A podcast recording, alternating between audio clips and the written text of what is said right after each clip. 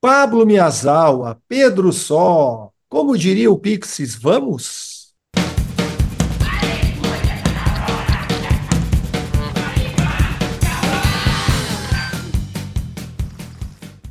Vamos, vamos.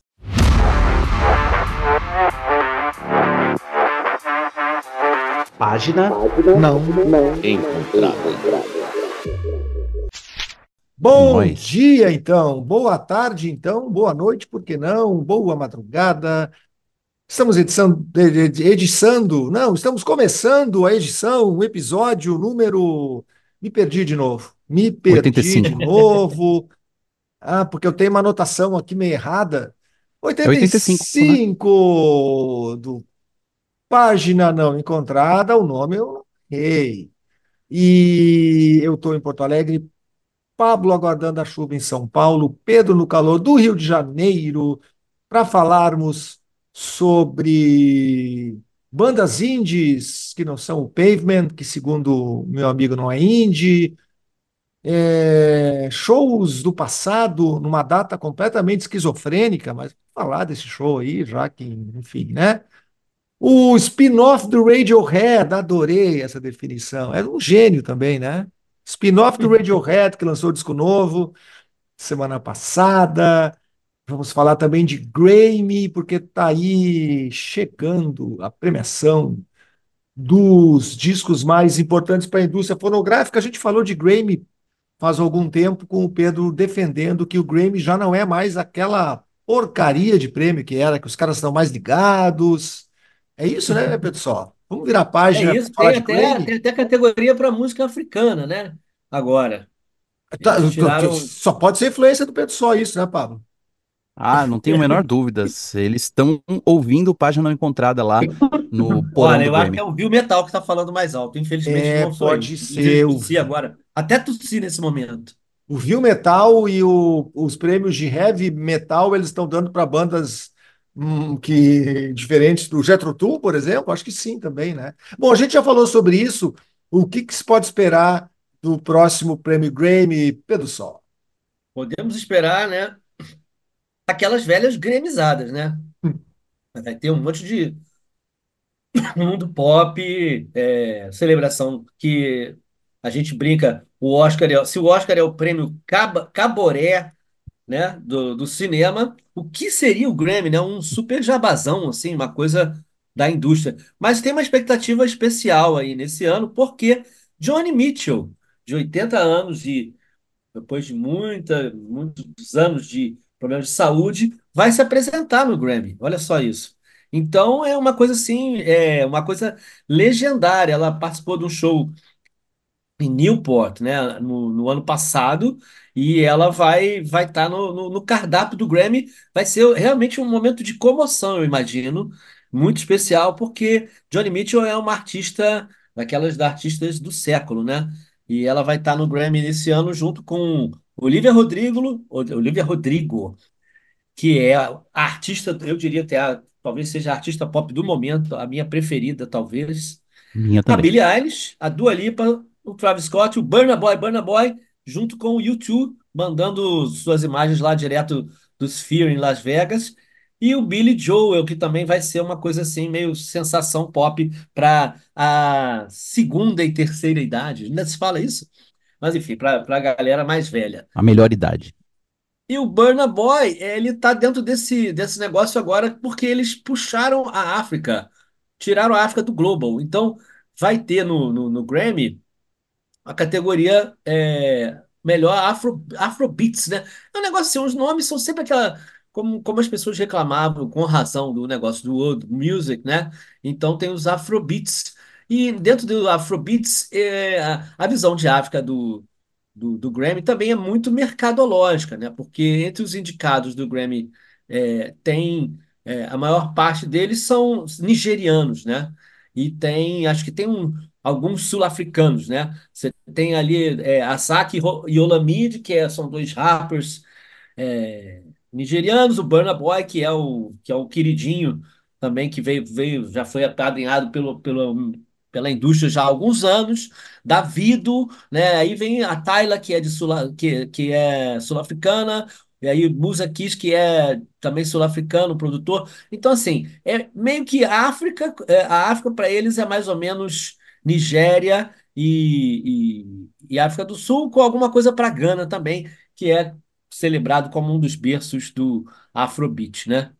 Mas então a Afro, a, a, a, África que fala francês, eu acho que ainda está jogada no. E é um grande pedaço, um pedaço muito significativo musicalmente, né? Se você pensar que Mali, Camarões, todo, vários países ali do Maghreb, dali de cima, falam, falam, falam francês e gravam francês e ainda estão dentro do caldeirão da world music, da, glo- do global, né? Mas bacana esse reconhecimento de. eh, a música africana tá saindo da, da, da casinha dos, do, do global. Então, Best African Music Performance vai estar representado no Grammy. Eu acho isso uma coisa bem legal. O, eu tava vendo que a Johnny Mitchell nunca tocou, nunca, nunca se apresentou no Grammy, né? E ela vai, então, estrear com 80 e alguns, 80 anos e poucos, nessa premiação. Tem. A Olivia Rodrigo é a grande artista pop do momento mesmo? Vocês acham mesmo? O disco do ano passado é bom, né? É muito bom. É, ele é acessível, ele não é infantil, como pode parecer, apesar da voz e dos temas, né? Tem esse verniz roqueiro, é, que talvez associe ela um pouco a uma Avril Lavigne, é, dessa geração, mas é diferente porque tem um lance de menininha, assim, que tem um apelo interessante. Mas ela canta muito bem também, a produção é boa, as músicas são boas, tem umas músicas chiclete que são bem legais e não irritam. É, e eu gosto da figura dela fora do, dos discos também, nas aparições, nas entrevistas, ela é muito simpática. Então, por enquanto, Olivia Rodrigo não errou. É, eu gosto dessa comparação da, dela com, com, com quem mesmo que comparou? Me deu um branco Avril inacreditável agora. Com Lavigne, a Avril Lavigne, até a Lavigne, gente falou isso claro. semana passada, porque eu lembro que a Avril Lavigne tinha aquela parada de é, ser uma garota com lá, 13, 14 anos fazendo rock, né? Que era algo ali Sim. meio fora do lugar naquele momento. O Olivia Rodrigo foi exatamente a mesma coisa, só que no momento em que o rock era menos ouvido ainda, né? Mais recentemente. Mas de qualquer maneira, embora já não seja, como é o mundo é rápido, né? Embora já não seja mais uma criancinha, a- a- acho que a Billie Eilish é mais talentosa do que ela, de qualquer maneira. Eu gosto mais da Billie Eilish do que do que do Olivia Rodrigo. Ah, mas são dois monstrinhos bem diferentes, inclusive musicalmente. né? A música da É. Billie Eilish é uma coisa mais, é, mais lounge, né? Mais intensa, é, com mensagem. E acho que a Olivia Rodrigo ainda não está interessada em entrar em grandes inspirações, ela só É, quer cantar. eu, eu, eu curto é, até esses dois lados, porque são dois lados que são autorais. A Olivia está mais dentro do jogo, do jogo popular, não vou dizer tanto só, só pop, mas está dentro do jogo popular e o jogo do mainstream. E a, e a Billie Eilish meio que cava, come pelas beiradas, mas as duas eu acho as duas muito autorais. E acho bem interessante a forma como a Olivia consegue ser autoral e e autoral, pro- escrever coisas com propriedade, com estilo, dentro do popularzão. Ô Pedro, eu posso te E fazer uma pergunta aqui a Ah, respeito do Grammy? É, você falou que Johnny Mitchell vai fazer uma apresentação. O que você gostaria de ver ela cantar, já que ela terá apenas a oportunidade de tocar uma música? Ai, gente, que, que... Peguei você. Hã? Peguei que você no- difícil, pelas né? bolas. Pegou no flagra, assim, né? Eu, eu, pô, sei lá, cara. Alguma coisa do Blue, não sei. Mas aí ela vai tocar River, sei lá, não sei. Eu Ah, sempre que falo de Johnny Mitchell, eu vou me atravessar aqui porque eu tenho uma música, né? E, eu, e sempre quando eu toco um trecho de música de Johnny Mitchell aqui no, no Página Encontrada é a mesma, né? Eu sou fascinado pelo Coyote, o Coyote, né? Como ela fala, a Coyote. música que tem, tem uma parada que é legal, é, que é local, assim, a- aqui no, no Rio Grande do Sul, em Porto Alegre, porque não, não pegava em todo o estado, tinha o canal 2 era a TV Guaíba, né? E a Guaíba ela passava alguns shows é, sem parar, mas durante muito tempo, eu estou falando aqui de anos 80 e anos 90. Um show do Police, do Synchronicity, é, um show do, do, do U2, eu acho que do, do Red Rocks, é, shows legais, assim. Tipo, os shows eram. A, a imagem era meio vermelha, avermelhada, era uma coisa que já era velha por si só. Acho que a Uhum. fita ficava avermelhada de tanto, de tanto ser rodada. E um dos shows era o show da Johnny Mitchell, em que ela é acompanhada pelo Jaco Pastorius no baixo, pelo Pat Metheny na guitarra e canta o Coyote, né? Que daí, pô, né, marcou a minha adolescência um pouco mais do que Esse isso. vídeo é ótimo. Esse vídeo É roda no incrível. YouTube bastante, é. Isso, isso. E aí, por conta disso, eu tenho uma, uma paixão pela música Coyote que é, que é maravilhosa.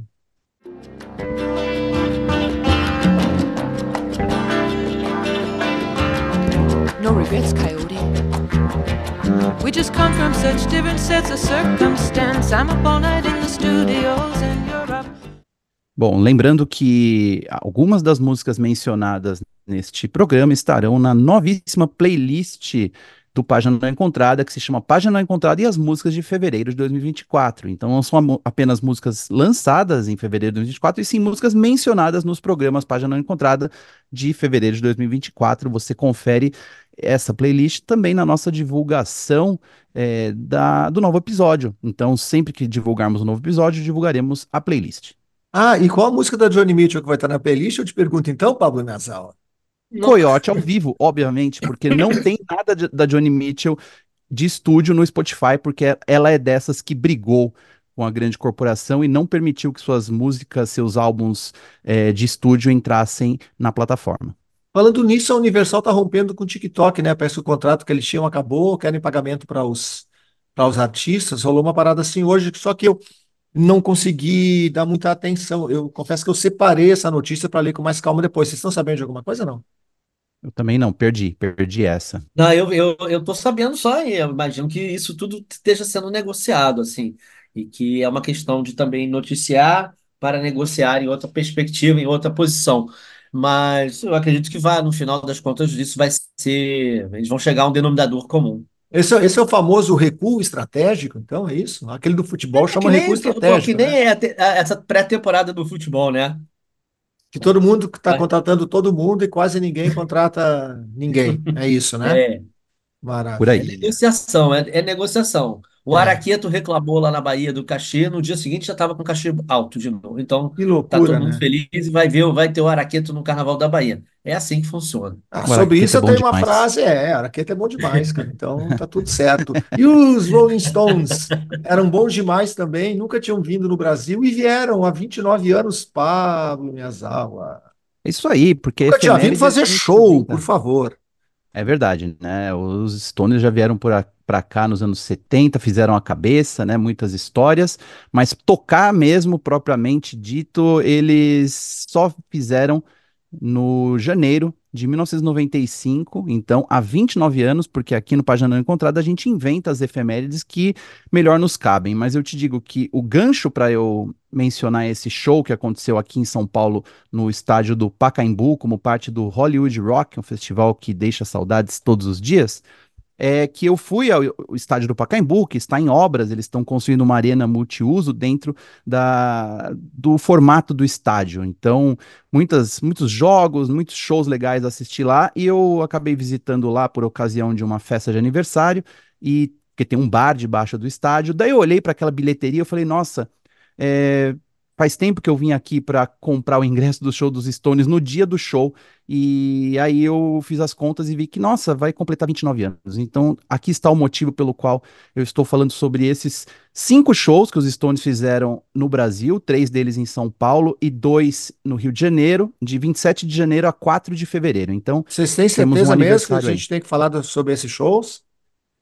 ah, por que a gente não falaria deles? Ah, porque eu tenho uma Porque, história ruim sobre esses shows. Eita, é, eu vou- eu falar a parte boa primeiro e eu queria que vocês me Eu, esclarecessem eu- isso. tá bom, eu, faço, eu falo a parte ruim no fim, então. Tá bom, é, Guardem essa data, final. 1 de janeiro, qual é o ano? Não, é 1991. 27, 5, Não. 27 de janeiro de Putz, 95, Não, não, não, não, não, não, 28 de não, janeiro não, de não, não, 95. peraí, peraí, peraí. Eu tô falando da minha questão aqui, não dessa tua do Ah, show. tá. é mais Ah, tá. importante. 1 de janeiro de 1995. O que faria o jovem Marcelo Ferro nesse dia, Nossa, que nessa data? Depois a gente. Cabeludo de bermuda, com sua cuia nas mãos, Não, não, praia não, de não. pedra no Não, litoral estava gaúcho. no, estava com os meus amigos jogando futebol em Montenegro. E eu quero dizer que já tinha feito os dois primeiros gols do ano, aí sim. Então, até que apareceu aquele buraco. Mas a gente fala depois disso. Vamos falar do que interessa. ah, entendi. Bom, o que acontece é que os Stones tinham dois shows marcados para São Paulo e dois no Rio de Janeiro. E aí, é, de repente, e eu não me lembro como, foi anunciado um terceiro show dos Stones em São Paulo. Obviamente já devia estar anunciado, né? Mas os tempos eram diferentes. Só sei que eu não sabia desse show essa na segunda-feira. A minha estimada mãe, a Luzia, né? Um beijo para Luzia que está escutando o podcast nesse momento, foi ao show do dia 27 que foi o maior temporal, foi um dos shows mais molhados da história eh, da cidade. O show eh, quase foi cancelado, porque a chuva começou por volta das duas, três da tarde, então o show da Rita Lee foi eh, debaixo de chuva, com risco de choque elétrico. O show do Spin Doctors, que abriu para os Stones, também foi bem prejudicado, e a chuva só foi dar um pouco de trégua na hora que os Stones entraram tocando Not Fade Away. E nesse momento minha mãe estava prestes a desistir, né? Só que daí ela saiu, comprou uma capa de chuva na entrada e voltou e assistiu ao show maravilhoso, mara- maravilhada do começo ao fim. Ela voltou com esse relato, né? Lógico, falando mais da chuva do que do show em si, mas me deixou bem inspirado. Eu tinha 16 anos, eu falei com meus amigos, vai ter outro show dos Stones na segunda-feira, vamos aí. E aí, eu e mais cinco amigos fomos até o Pacaembu, umas três, quatro horas da tarde, ensolarado, super lotado, mas de alguma maneira a gente conseguiu entrar numa fila e conseguimos comprar o ingresso é, na hora, né? E meia estudante. Eu era estudante na época e eu consegui comprar o meu ingresso por estonteantes de R$17,50, sendo que a inteira era R$35,00. Recentemente eu publiquei uma foto desse ingresso nas minhas redes sociais e muita gente comentou sobre, nossa, como era barato e tal. E aí eu conversei com algumas pessoas e fiz umas contas de padaria aqui, é, baseado em umas calculadoras online, né, sobre inflação acumulada, valor do dólar na época, e percebi que, na verdade, o ingresso não subiu tanto assim hoje quanto a gente imagina, quanto parece. Porque se a gente pensa que o ingresso inteiro custava 35 dó- é, reais, né? Ou seja, um para um o dólar, então 35 dólares, a gente diria que o ingresso hoje deveria custar 180 reais, simplesmente por causa do valor do dólar? Não, tem a inflação acumulada. Eu fiz essas continhas aqui e descobri que esse valor de 35 dólares, ou quer dizer, 35 reais, que na verdade nem é 35 dólares, porque o dólar valia menos que o real nesse janeiro de 95, Uhum. É, esse ingresso deveria custar cerca de 300 reais hoje no Brasil. E se a gente pensar eh, que isso era uma pista única, que não havia pista VIP na época, né? Então, e, você for pegar os, os preços dos ingressos, por exemplo, do Paul McCartney, pista normal no Brasil, não é tão eh, diferente disso, né? Assim, talvez um quase o dobro, mas não o triplo, o quádruplo. Então, assim, os ingressos não ficaram muito tão mais caros assim hoje em, em dia, né? Mas me lembro, pagar R$17,50 para ver um show dos Stones, eu achava que era bem pago. Eu não estava dando todo o meu dinheiro de adolescente na época, mas não era tão barato assim. Vocês eh, têm essa impressão a respeito de preços de ingressos antigamente? Eu sei que vocês não pagavam, porque jornalistas, enfim, né? Mas show não era tão caro, né? É, não, isso aí, a invenção da pista VIP, uma coisa, uma excrescência, uma, uma coisa abominável que, que veio, né? Que torna tudo mais, hum, mais selvagem, mais. Enfim, é uma, é é um, é um- é uma coisa repugnante que acontece, é um apartheid, né? Quando foi, Pedro? Você lembra o Mas primeiro show de pista VIP de grande no pista Brasil? VIP. Pista Não, premium? era bacana até a gente fazer um, esforço de reportagem. É. Quando que instituíram essa merda e qual foi a origem e qual era a justificativa, né? Porque sempre vai ter alguém mais desesperado e com mais dinheiro que quer garantir que fique lá na, fique lá na frente. O que também não impede, né, as pessoas de, de, de, de passarem mal e ficarem 18 horas na, na frente da pista VIP para ver a artista, os artistas que amam, né? É. Eu lembro do show do, do Paul McCartney em 2010, né, que era bem, é, foi bem comentado na época sobre haver um ingresso normal e um ingresso VIP, e lembro de alguns anos antes é, ver o AC/DC, por exemplo, que assim como eles costumam fazer, foi um pista única, né? Não havia pista VIP e me lembro dessa comparação, assim, pô, é possível sim se divertir num show com pista única. Por que que tem que separar as pessoas, né? Eu acho que a partir de 2010, assim, instituiu-se tradicionalmente, mas talvez eh, não tenha começado muito antes disso. A gente tem que ver bem isso mesmo, é, é uma pauta bem interessante. Agora, te- tem Mas a é, é questão uma, da é uma, é uma prática.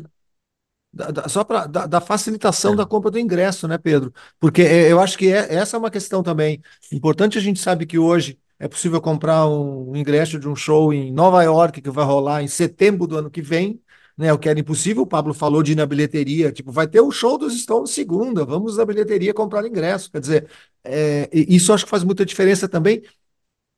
E, e essa facilitação também, talvez, ela, para algumas pessoas garantirem a possibilidade de ir no show, é, tem a possibilidade de comprar ingressos mais caros também. Quer dizer, tem a ver, claro, tem a ver com, com outros fatores é, menos lúdicos, como a questão dos patrocinadores, né? Sobretudo que começaram a entrar mais forte nesses eventos, os eventos que viraram experiência, e aí eles acabam garantindo uma cota para seus clientes, enfim, né? Acho que tem essa gama toda de, da profissionalização do negócio e da facilitação por conta dos, do, do, das agências que vendem na internet. Né? Acho que passa também passa muito por isso a gente ter essas abomináveis pistas é, VIP.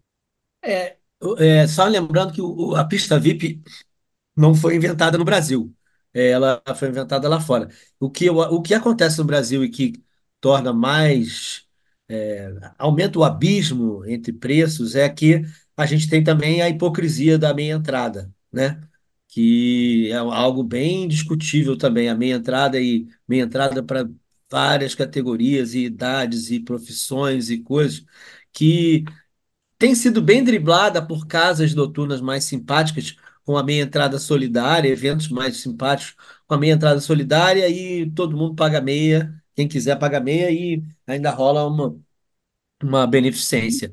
É, Mas é um é, paliativo a coisa, legal, né? a, a coisa do Mas preço maquiar essa, essa, esse que os produtores e promotores reclamam, esse tombo que a meia entrada causa ou causaria neles, né? ah, viremos, viremos a página ou temos. Não, que isso, a gente está nos Stones ainda. Tem, tem, ma- tem É, mais, mais Stones ainda para falar? Não, Fala. a gente nem falou dos shows propriamente ditos, né? Que são Mas bastante precisa? diferentes.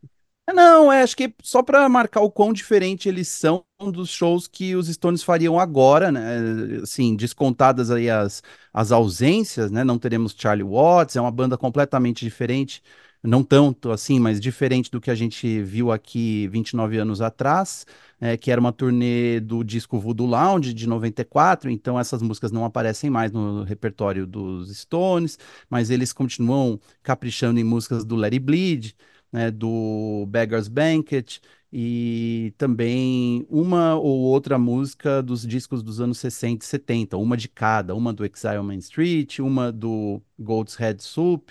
Então, assim, foi uma experiência incrível e, assim, eu não consigo nem diferenciar muito o Mick Jagger de 95 e cinco e o Mick Jagger de 2015, né, que foi o último show dos Stones que eu vi aqui no Brasil. Ele corria e e se. Lógico, a voz não é a mesma, não era a mesma, mas, enfim, a sensação que eu tive foi emocionante igual. É, alguém assistiu aos outros shows desses de 95? Pedro, você foi lá, né? Eu assisti no Maracanã, né? E foi o segundo, teve o, teve o, segundo show, te- teve chuva, né? Segundo show passou na televisão também, né? Teve, teve esse, essa popularização. Mas eu confesso que eu nunca mais, eu nunca mais revi o, o Voodoo Lounge de 95. Eu sei que tem em vários lugares, assim, é, no YouTube acho que tem completo, né? E depois saiu o DVD, mas eu não me lembro de ter revisto esse show. Para mim, a grande curiosidade era, era, era o Daryl Jones no baixo, né? Porque era a primeira turnê sem o Bill Wyman, então as pessoas tinham uma expectativa de como que seria é, o contrabaixo do, do Rolling Stones, porque o, o Daryl Jones é ine- assim, inevitavelmente muito mais flash, muito mais aparecido do que o Bill Wyman, né? Que é um baixista pouco pouco cultuado, né? Mas que tem toda a identificação e que tem um trabalho, tem uma importância criativa muito grande também na história dos Rolling Stones, né? Mas e o Daryl Jones é, foi maravilhoso e soube se, se amostrar em alguns momentos, mas servindo sempre aos Rolling Stones e aquele repertório maravilhoso. Eu Eu lembro bem, como baixista, de reparar bastante no Daryl Jones e gostar muito da presença dele e prestar muita atenção. Eles privilegiaram bastante o baixo no mix do, do som, né? Eu lembro que era muito Sim. audível mesmo. Então, assim, o Daryl Jones. Inclusive, naquele mesmo mês, eu comprei uma revista eh, de baixo, né? De amantes de contrabaixo, com o Hum. Daryl Jones na capa. Então, assim, o cara tava com tudo e continua tocando com a banda até hoje, né? Ah, ele é muito bom, né? Eu, o que não importa aqui, quer dizer, eu fui uma das pessoas que mais trabalhou nesse show, porque eu quebrei o pé no dia primeiro de janeiro de 95 e estava escalado para ir no show, evidentemente, fiquei trabalhando barbaramente naquele mês de janeiro, com o quinto do metatarsiano quebrado, não pude ir no show por causa disso. E então eu não vi esse primeiro show do Stones, que foi um trauma, porque eu trabalhei pra caramba, e evidentemente que era um show muito, muito importante. A Zero Hora, onde eu trabalhava na época, fez uma, um- uma cobertura muito legal dos shows de São Paulo e dos shows do Rio. O Peninho, acho que fez, fez Rio, teve alguém que foi no meu lugar que fez São Paulo também. A gente, a gente deu uma cobertura bastante legal sobre o show, mas eu não pude assistir, infelizmente.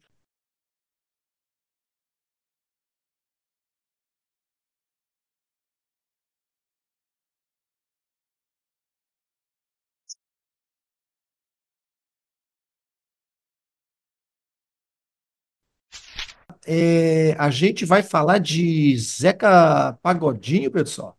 Zeca Pagodinho está de aniversário neste domingo e comemorará este seus 65 anos inesperados, inesperados é sacanagem, mas que muita gente não esperava, né, que ele chegasse até lá e ele vai comemorar os 65 anos no Engenhão, num- na zona norte do Rio de Janeiro, num lugar onde o Botafogo costuma fazer mal à sua torcida. E eu tenho uma revelação porque Recentemente entrevistei o Zeca Pagodinho para o jornal Estado de São Paulo e isso não entrou na matéria porque, enfim, algumas coisas não, não dá para entrar tudo.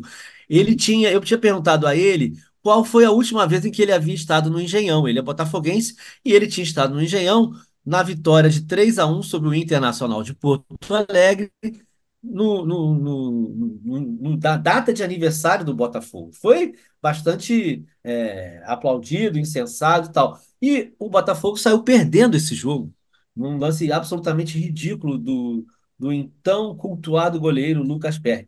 E, e, os- e o Zeca saiu depois, quando saiu quando estava 1 a 0 teria. Aí isso foi divulgado, que ele teria profetizado que o Botafogo iria virar e ganhar de 3 a um. Já para mim, o Zeca falou assim: não, eu saí e foi por eu, eu, eu fui lá nessa festa e foi por isso que o Botafogo perdeu o título. Porque eu sou o cara mais pé frio do mundo para futebol. Eu não posso ver nada, não posso ver jogo nenhum. Jogo da seleção, as pessoas ficam vendo na minha casa e eu vou no banheiro. Aí é, geralmente é quando, quando vou, vou no quarto, vou no, no banheiro, vou na outra sala. Quando, aí é quando o Brasil faz gol. Ele falou: ah, há 30 anos, há muitos anos é assim, e ele realmente. Ele a culpa, então, do Botafogo ter feito o maior vexame de sua história no Campeonato Brasileiro 2023 é do Zeca Pagodinho.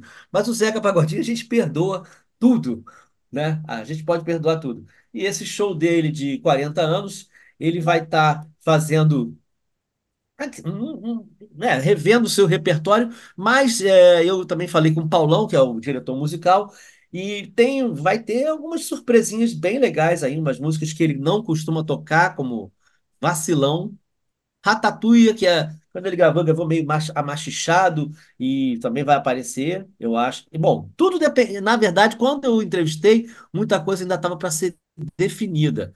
Mas algumas eu já, já confirmei. O Rio do Hora, que é um produtor que fez a diferença enormemente na carreira do, do, do Zeca e que foi também assim, uma figura que ficou um pouco fora dessa comemoração, mas ele vai ser homenageado de uma maneira muito especial, com, como instrumentista, tocando o que ele chama de o meu realejo, né? A gaita dele, tocando, vai lembrar o clássico Judia de Mim, que é lá, né, bem do começo da carreira do, do, do Zeca, né? E a gente vai ter também um monte de convidados. Um deles é o Djonga, que antes se apresenta no Rio de Janeiro, e que seria assim o, o estranho no ninho nesse show do, do, do Zeca, porque os outros convidados são Alcione, né, a madrinha, é, madrinha dos, madrinha não, madrinha Beth, mas a Alcione, é, o seu Jorge, que também é, vai na praia dali de vez em quando, Jorge Aragão, Xande de Pilares, Diogo Nogueira E Marcelo D2, que também hoje em dia é um nome híbrido do samba e do rap. Mas o Djonga é a, a novidade e é muito engraçado porque ele, o Zeca admite que não conhece, assim como ele quando gravou com, com, com músicos sertanejos, ele também é, abria a, a- abria a história, né? Ah, não, foi o pessoal da gravadora que sugeriu. Ah, alguém mandou, enfim. Mas de, de alguma forma espera-se algo também de interessante da junção de Zeca Pagodinho e Djonga no palco, no. Engenhão. É, é a mesma E gravadora, ter. Pedro? Hã? Eles são da mesma gravadora? Provavelmente, né? Talvez não seja, não, eu acho que não, mas é, é- é- a empresária tem. Hoje em dia vale mais o empresário também do que a gravadora em muitas coisas, né? Mas, enfim, a gente tem, a gente tem o, o show do Zeca e antes uma roda de samba com o Pretinho da Serrinha, que também deve trazer novidades para o som do Zeca, né? Porque o Zeca tem já um, um estilo montado, o show que, o- que, o, que o Paulão montou, acho que vão ser 15 músicos, e nesses arranjos para estádio, para tudo, também há uma preocupação de dar logo na introdução, para que seja reconhecível, para as pessoas se empolgarem com, com os sucessos, né? Mas vai ter algumas novidades aí, porque o, o Pretinho ele está entrando com colaborações e com ideias, e vamos ver o que, que vai colar na hora, mas certamente vai ter surpresa boa. Olha só o pé quebrado que o sujeito arrumou. É, meu irmão, mas quem não escuta cuidado, escuta coitado.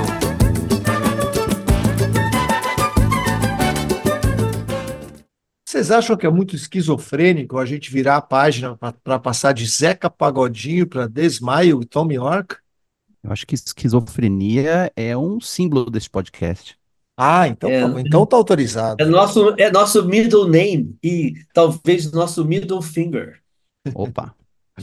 Então tá, então eu vou virar a página porque a minha querida banda The Smile lançou disco novo na última sexta-feira, dia 26 de janeiro, segundo disco de estúdio chamado Wall of Ice. E eu ouvi bastante no dia, achei legal, achei que, continuo achando que para que para que existir Radiohead se existe The Smile? Eu fiquei muito pensando qual que era ah, o motivo e, sem resposta, evidentemente. Mas tem um cara chamado John Parells, que todos conhecemos bem, que escreve agora para o New York Times, que foi editor da Rolling Stone, que é um brilhante crítico musical, que matou essa charada. Ele escreveu no New, York Times sobre o disco do The Smile e aí ele fala assim: talvez a tomada de decisões internas do Radiohead tenha se tornado muito pesada ou complicada. E mais é é mais fácil trabalhar como um trio do que, do que como uma instituição artística, mais cheia de arenas e, e cheia de questões. Eu acho que faz sentido, né? De alguma forma. Eu, eu, eu desde o princípio mesmo, desde o primeiro disco, embora o primeiro disco já seja mais esquizofrênico que esse. E o All of Us eu acho um disco mais, mais concentrado, mais com cara de álbum. É, Quando saiu a música tema, a- a- o primeiro single desse disco, eu lembro que eu falei aqui no Página Não Encontrada aqui, parecia uma música do Radiohead, e se era para fazer algo parecido com o Radiohead, por que, que o Tom York e o Johnny Green não faziam com os três velhos comparsas? Mas, de qualquer forma, eu acho que esse disco é um pouquinho. Ele é um pouquinho mais feliz e um pouquinho menos intrincado que os discos eh, que o Radiohead vem fazendo, mas, de qualquer forma, é muito mais atormentado e muito mais difícil do que o primeiro disco do Smile. Então, a impressão que eu tenho é que quando, quando é, juntou com o Tom, com o Tom é, Skinner pra, é, na banda, quando ele juntou junto do, do Tom York e, e do Johnny Greenwood, parece que deu um frescor ali. Eles voltaram a fazer algo parecido com o que o Radiohead fazia é, até o Kid A, pelo menos. Mas já no segundo disco, a fórmula mais intrincada, ela está muito mais presente. E aí eu resolvi que, em vez de eu dar minha opinião, quer dizer, eu gostei do disco, acho que tem várias músicas legais, mas eu fiz um apanhado aqui, porque eu acabei é, gostando demais da crítica do Parelli sobre o disco, principalmente porque já na linha de apoio aí, ele, ele, ele define o, o The Smile como um spin-off do Radiohead, que eu acho absolutamente é, certeiro é, falar sobre isso. Ele, ele coloca no título The Smile fica maravilhosamente mais estranho, que novidade, né? E, e aí ele comenta, entre outras coisas, que com esse disco o Smile está cada vez mais evasivo, quer dizer, está ficando mais parecido com o Radiohead de alguma forma, né?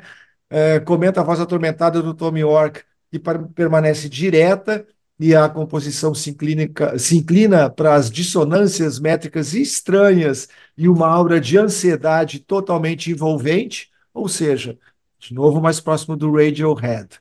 E que a banda muitas vezes permite que os ritmos surjam apenas gradualmente, depois os esvazia ou obscurece em produções nebulosas.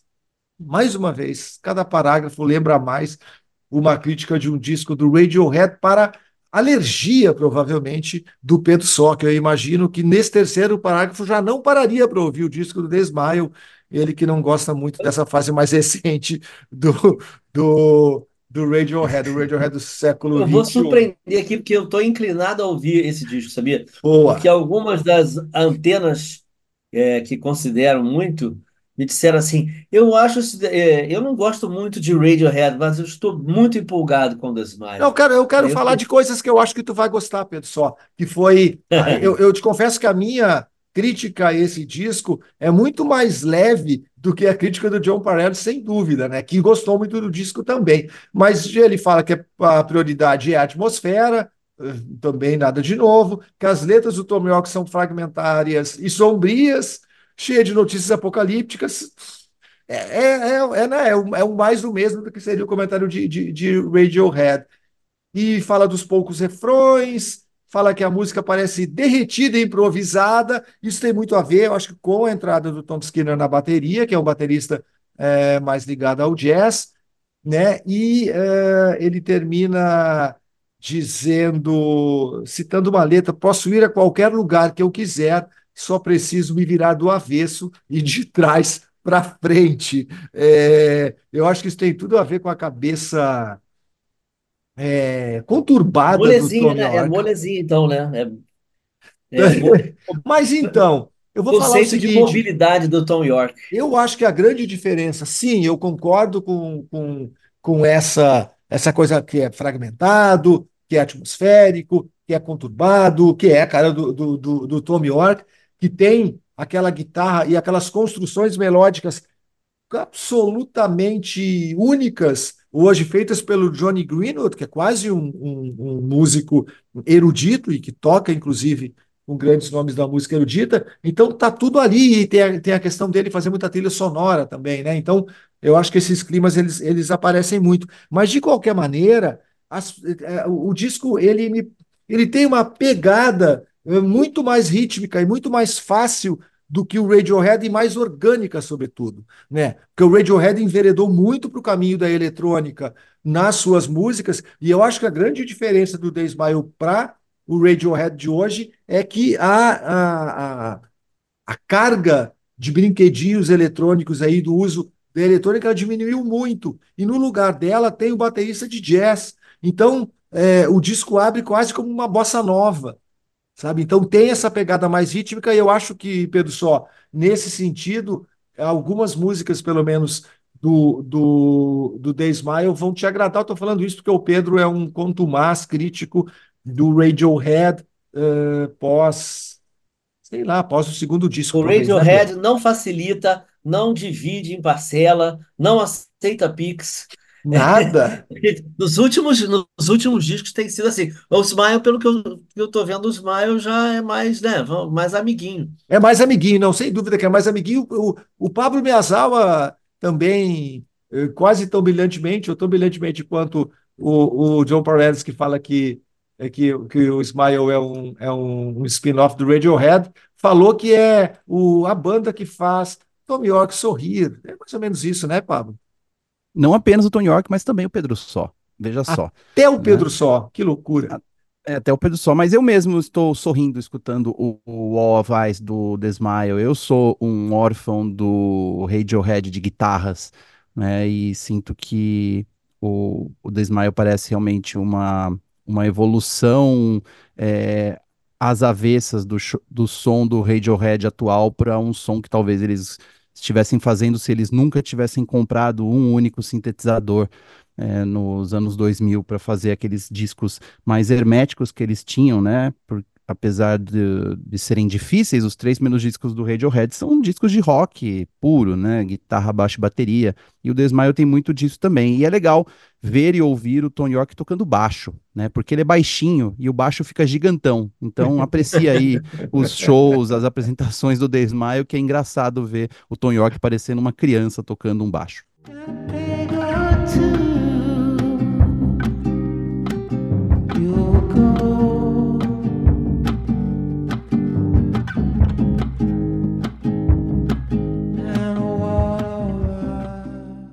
É, mas eu- só para completar que eu quero dizer que se o Radiohead não fizesse essa guinada, eles provavelmente se tornariam uma banda absolutamente comum, né?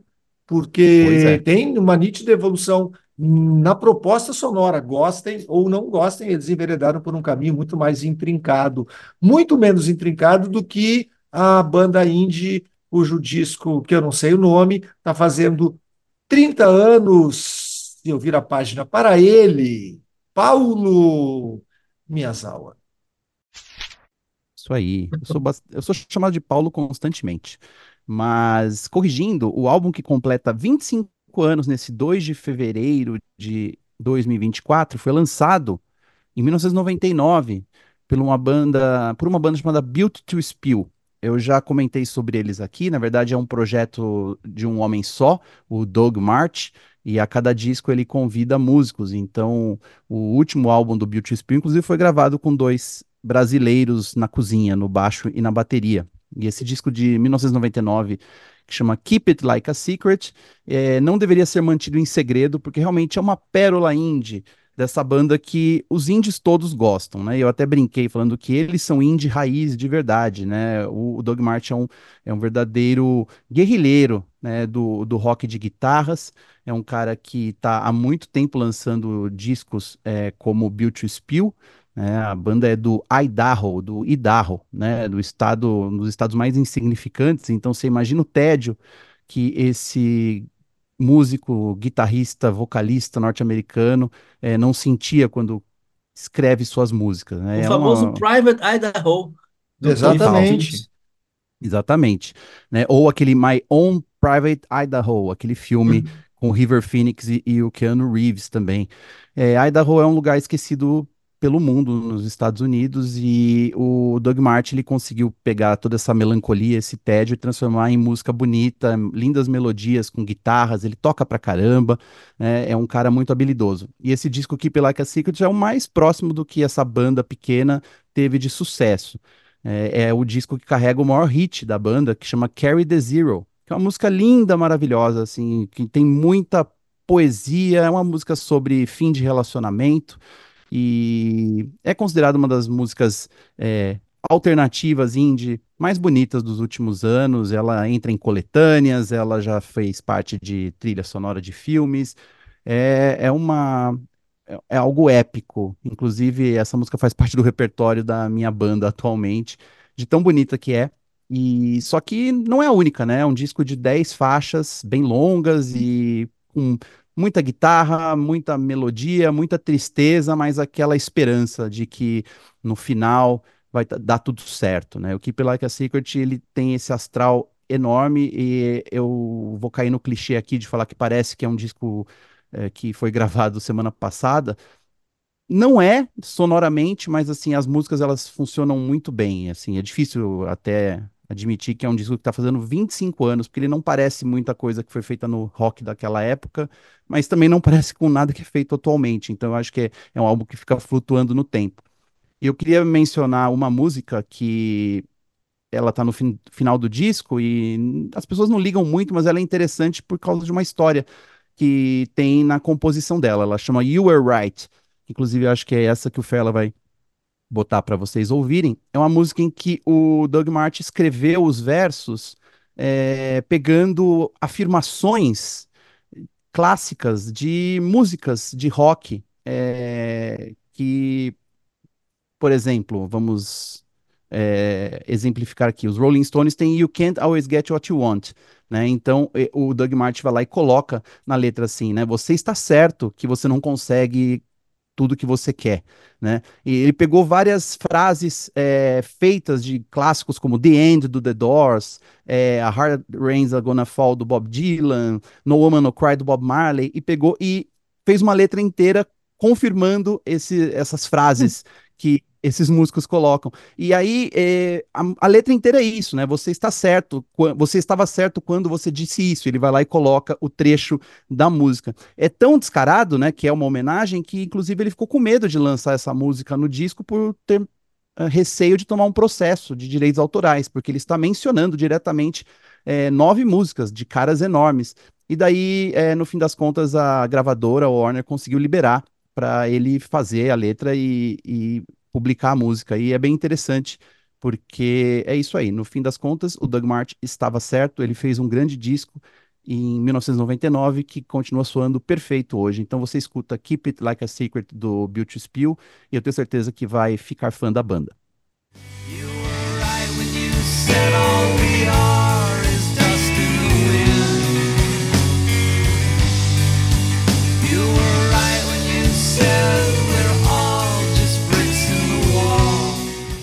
Pablo, eu estava vendo aqui que esse disco ele foi produzido pelo Phil Leca, que trabalhava com o Jack Endino, né? Um cara de Seattle. E hum. a lista de produções dele é bem interessante, né? De bandas é, como Fit Foxes, Modest Mouse, Band of Horses, The Sheens, uh, Mudhoney também. É um cara que tem é. bons serviços prestados na produção de bandas norte-americanas é, ligadas ao movimento indie, ao que depois se chamou de grunge, mas que não era exatamente grunge naquela época. E enfim, né, o cara trabalhou com o Jack Endino, aprendeu alguma coisa, ou não. Pois é, o disco soa muito bem, é, é, talvez isso seja mais mérito até do próprio Doug March, porque ele que tem produzido os discos do Beauty Spill, mas é bonito demais, assim, guitarras que choram. E a capa é lindona também, né? É, uma arte Qual é o nome também. da música que tá no teu no, no repertório da tua banda? É a Carry the Zero. The Zero é legal, a brincadeira com Desire ou não? Já Não, que tu é, sabe a letra é- aí. não, é sobre o zero mesmo. É Carry the Zero. É, car- é É uma o brincadeira com os. Smashing Pumpkins também, não?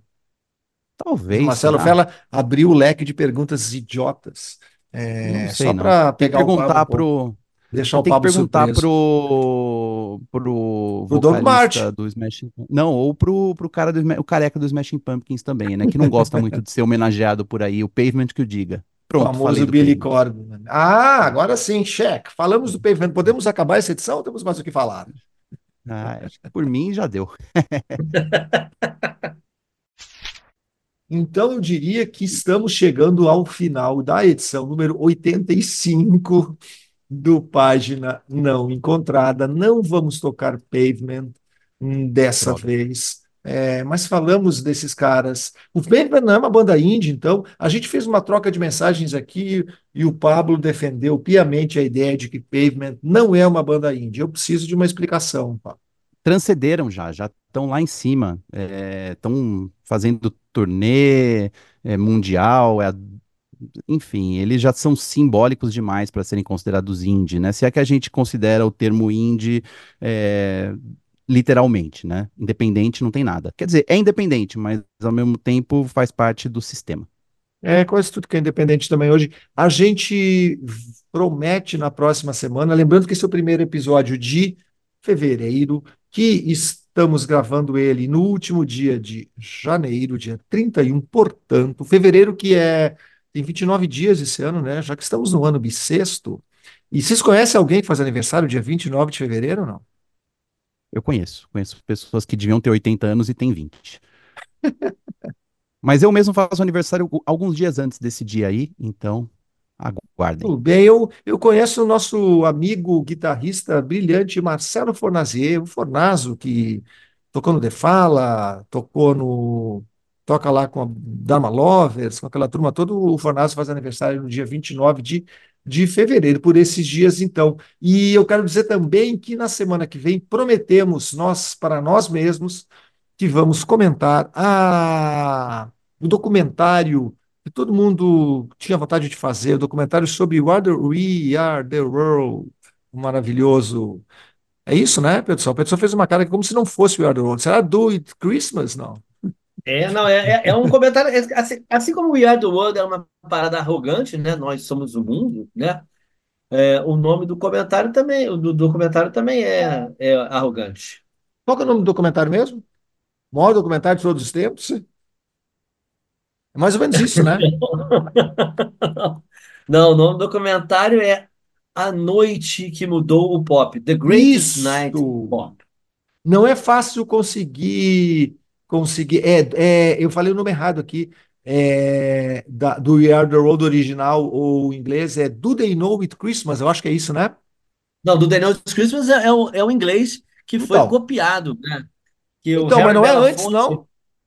Não, os ingleses fizeram antes. Aí até, inclusive, o Não. Harry Belafonte falou assim: Poxa vida, os brancos lá da Inglaterra estão se mexendo para salvar nossos irmãos lá da África. Vamos botar os pretos americanos para fazer isso, Não, né? então, é, é o que eu estou dizendo, vamos, Pedro. Os- vamos usar essa ideia. Isso Foi não assim é, é, é- é o que eu estou dizendo. Os ingleses, o do The Know It Christmas é anterior ao We Are the World, tá certo? Sim, exato. Exatamente, não, exatamente. Também comentamos aqui é, no episódio em que o Pedro contou, explicou para, para o mundo saber quem é, ou quem era, quem é ainda, né? Quem Embora é? ele tenha morrido. Harry Belafonte, maravilhoso. E, Mas eu- o maior mérito desse documentário, dizem, é explicar por que, que o Bob Dylan tá com aquela cara durante a gravação. cara, o Bob Eu Dylan tá vi com cara de Bob. Dylan. Por que o Prince?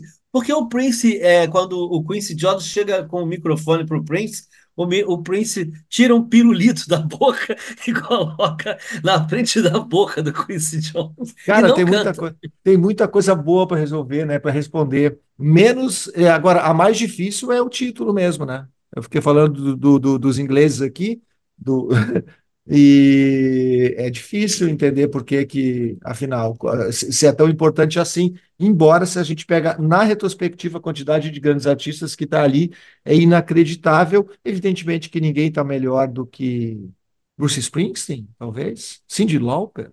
Ninguém Michael canta com mais Jackson. emoção, né? Lionel Richie. Lionel Rich tá demais, é, né? é o dono, é o dono do, do campo. É o dono, não sei se é o dono da bola, mas é o dono do campo ali, né? É, não. Aquele certinho do Lionel Rich, certamente que é a melhor cena. E tem o Lou Reed também, né? Que entra como o Lou Reed. É maravilhoso. Eu adoro aquele, aquela música, acho incrível, não acho piegas, como todo mundo fala. E semana que vem a gente vai comentar com detalhes o que só nós vimos ou não no documentário sobre We Are the World. Eu, dessa vez, eu prometo que eu vou dar tchau e não vou falar de novo. Tchau, gente. Então, tchau, gente. Nós somos o mundo também. Tchau.